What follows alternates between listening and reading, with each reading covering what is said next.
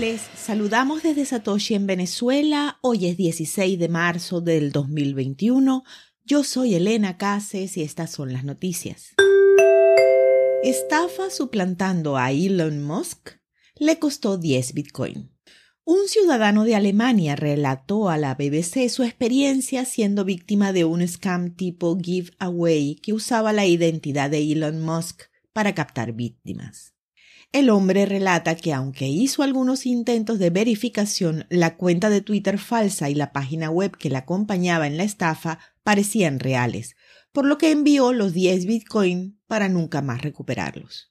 Las estafas que prometen regalar criptomonedas, no solo Bitcoin, simulan la metodología de una técnica de mercadeo denominada giveaway para captar incautos, y según datos presentados por la analista de cadenas Whale Alert, han subido su efectividad. En el primer trimestre de este año han escatimado unos 18 millones de dólares, comparados con los 16 millones logrados durante todo el año pasado. La app de mensajería privada Signal acepta donaciones en Bitcoin. La organización sin fines de lucro detrás del cliente centrado en la privacidad de Signal ahora acepta criptomonedas y Bitcoin. También está aceptando donaciones anónimas. La aplicación es conocida por sus características diseñadas para preservar la privacidad, desde la encriptación punto a punto hasta una función para enmascarar los rostros de las personas que aparecen en las fotos compartidas. Personalidades como Elon Musk, Jack Dorsey y Edward Snowden han manifestado su apoyo a la organización. Los pagos se procesan a través de The Giving Block, una empresa que facilita las donaciones criptográficas para organizaciones sin fines de lucro. En medio del frenesí de Bitcoin, los pequeños traders están a la altura de los compradores de Wall Street.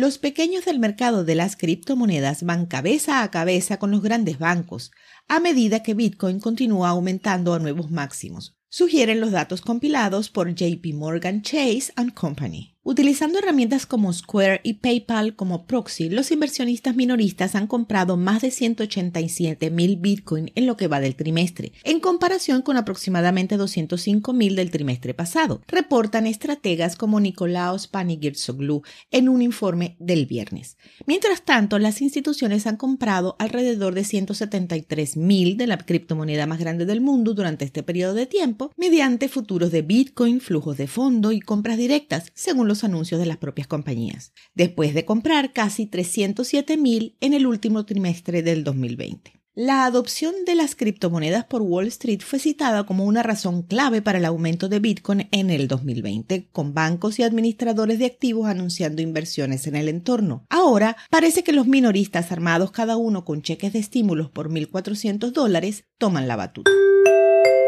Bitcoin corrige y se lleva 500 millones de dólares en liquidaciones en una hora. Luego de su all-time high el domingo, la corrección de este lunes implicó un nuevo récord de liquidaciones para inversiones en largo de 500 millones de dólares en poco menos de una hora en los principales exchanges debido al sobreapalancamiento. Los fundadores de Glassnode, Jane and John, enfatizaron el nuevo récord de liquidación en una hora de Bitcoin y señalaron que más de la mitad de los contratos de futuros abiertos antes de las llamadas de margen se apalancaron al menos 20 veces con, y cito, un exceso de codicia. Bitcoin vale más que Visa y Mastercard juntas. En sus máximos históricos de 61.700 dólares, la capitalización del mercado de Bitcoin fue de aproximadamente 1.15 billones de dólares. Billones de los nuestros, millones de millones. La capitalización del mercado combinada de JP Morgan Chase Bank of American y el Banco Industrial y Comercial de China, los tres bancos más grandes del mundo, es de 1,08 billones de dólares. Visa y Mastercard, las redes de pagos más grandes, tienen una capitalización de mercado combinada de 871 mil millones, también ahora significativamente menor que Bitcoin. La empresa de análisis de cadena Econometrics agregó que, a partir del sábado, Bitcoin equivalía al 45% del oro almacenado en vehículos de inversión y al 10% del mercado físico del oro en su conjunto. Para eclipsar por completo al oro, algo que ya es un tema de debate entre los participantes del mercado, el par Bitcoin dólar americano tendría que cotizar a 590 mil.